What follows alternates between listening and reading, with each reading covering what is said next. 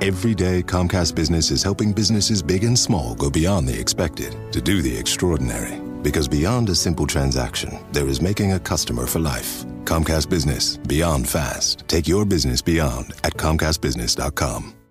It's a rainy night in Taipei, and a young couple is watching as money gushes out of an ATM while two Russian men frantically stuff it into duffel bags. Now, the young couple doesn't know it, but they're watching a hack worth millions. Here on Hacked, I, Jordan Blumen, And I, Scott Francis Winder. take listeners on a trip into the world of cybercrime, social engineering, and a good old fashioned con. Find Hacked wherever you get your podcasts. Esto es Ventana Legal.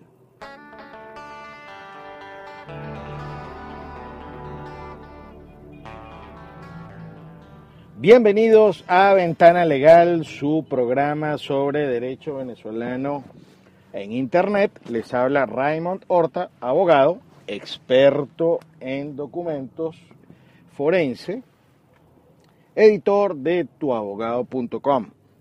Hoy hemos hecho referencia a nuestra cualidad de expertos grafotécnicos o documentólogos, porque vamos a hablar un tema relacionado con la falsificación de documentos, particularmente la falsificación de documentos notariados.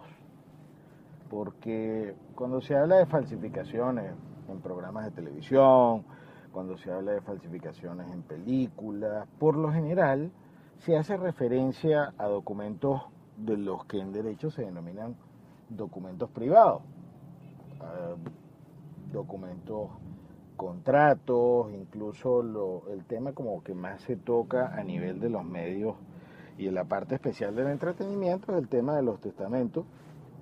En Venezuela, por cierto, los testamentos principalmente deben ser otorgados ante, ante funcionarios públicos, y, pero existe una excepción, pues se puede hacer un testamento eh, sin la presencia de un funcionario público siempre y cuando firmen cinco testigos el testamento. Pero hoy, vamos, hoy no vamos a hablar de falsificación de documentos privados, sino vamos a hablar de falsificación de documentos auténticos, documentos otorgados ante funcionarios públicos. Existen varias formas de, de falsificar o que un documento se considere una falsificación y de hecho en el Código Civil, particularmente en lo que se denomina la tacha de falsedad, existen unas causales por las cuales un documento público puede ser considerado o se puede tachar de falso. Una de ellas es que se haya falsificado la firma del otorgante. Para hacer la falsificación del otorgante hay varias modalidades que conocemos. La primera de ellas es la suplantación de identidad. Una persona se presenta con la cédula, con una cédula que no es de él y firma por esa persona. Hay otra modalidad distinta o, o una modalidad que es como un apéndice de esta, que se fabrica una cédula de identidad con el nombre y la el número de cédula de esa persona y se sustituye la fotografía, en este caso también por supuesto hay suplantación, pero hay suplantación con engaño al funcionario público en cuanto a la identidad de la persona también, que pudiera ser aplicable por supuesto al caso anterior. Pero existen otras eh, posibilidades de que un documento notariado sea falsificado. Una de ellas es la, el que se falsifique la firma del notario o del funcionario. Otra causal de tacha es que el documento haya sido firmado en un momento distinto al, al que dice haber sido eh, firmado, otorgado este documento. Y también puede producirse la falsificación. Ahorita estamos oyendo el, una aplicación que se llama Wasi, que es la que es una especie de red social en la que le da la, el reporte del tráfico, muchos usuarios conectados van reportando si hay accidentes o no, si hay tráfico. Eh, y es posible que sigamos recibiendo notificaciones mientras grabamos este programa que estamos grabando con manos libres durante el manejo. En la ciudad de Caracas siempre tan congestionada. Pero siguiendo con el tema, eh, el funcionario pues puede ser objeto, la firma del funcionario puede ser objeto de falsificación y también hay otras personas que firman el documento como son los testigos. Los testigos, eh, por la ley de registro de notarías, son fundamentales a los efectos de darle validez, es decir, son terceros que no están involucrados, pero que dejan constancia de la, de la ocurrencia o de la suscripción del documento. Entonces, desde ese punto de vista, pues el experto grafotécnico debe verificar no solamente si la firma de los otorgantes son, sino que si hay signos de falsificación.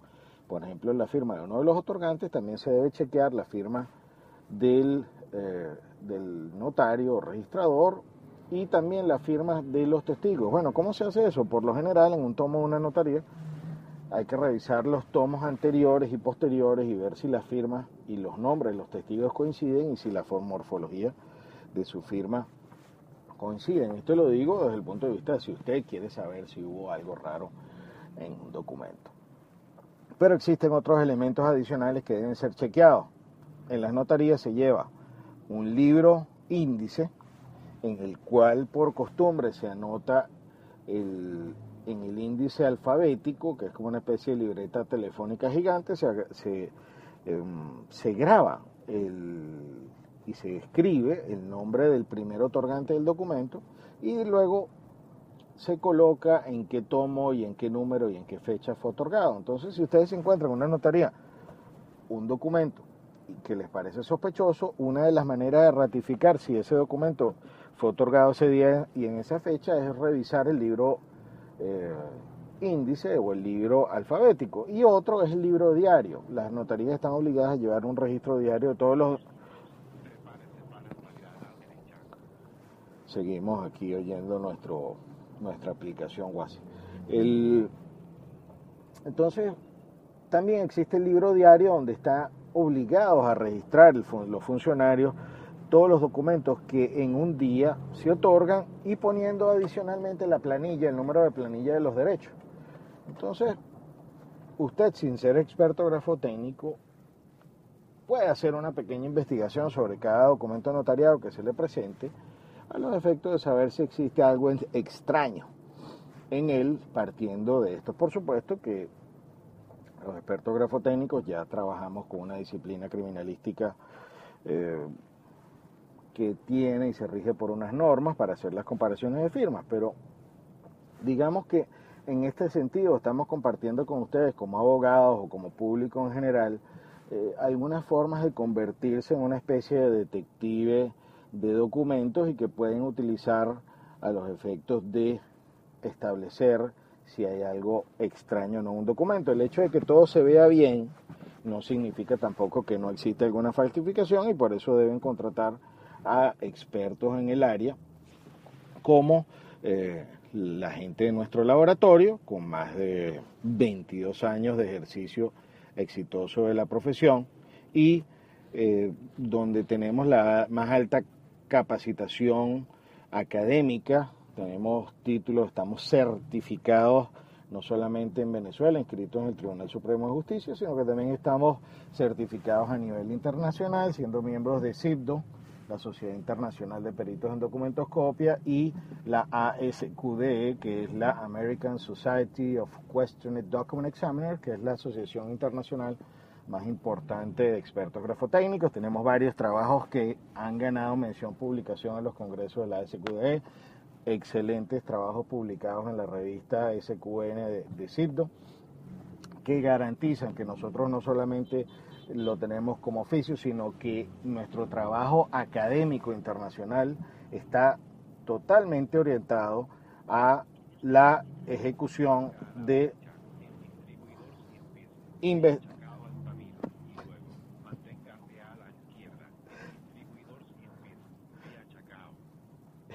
bueno, por supuesto que esto eh, es bien curioso, pero bien interesante cómo funciona esta aplicación. Pero les comentaba que en, en, la parte académica, pues nosotros también estamos desarrollando investigaciones, publicamos todos los años y asistimos a congresos, nos mantenemos, mantenemos muy bien actualizados. Estamos anunciando que próximamente vamos a tener representantes en muchas ciudades de Venezuela, gente que estamos formando particularmente para cubrir las necesidades del interior del país en materia pericial. Habló para ustedes Raymond Horta, editor de tuabogado.com, experto grafotécnico. Les recomendamos, si quieren más información sobre esta disciplina,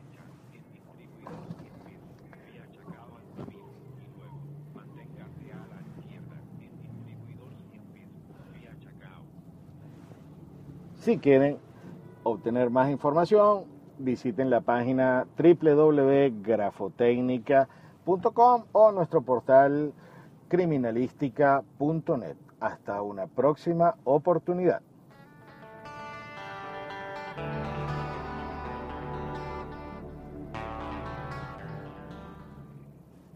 It's a rainy night in Taipei, and a young couple is watching as money gushes out of an ATM while two Russian men frantically stuff it into duffel bags.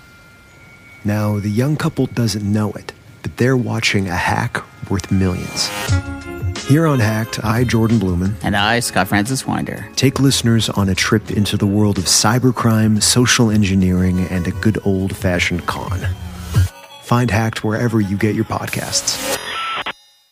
It's a rainy night in Taipei, and a young couple is watching as money gushes out of an ATM while two Russian men frantically stuff it into duffel bags.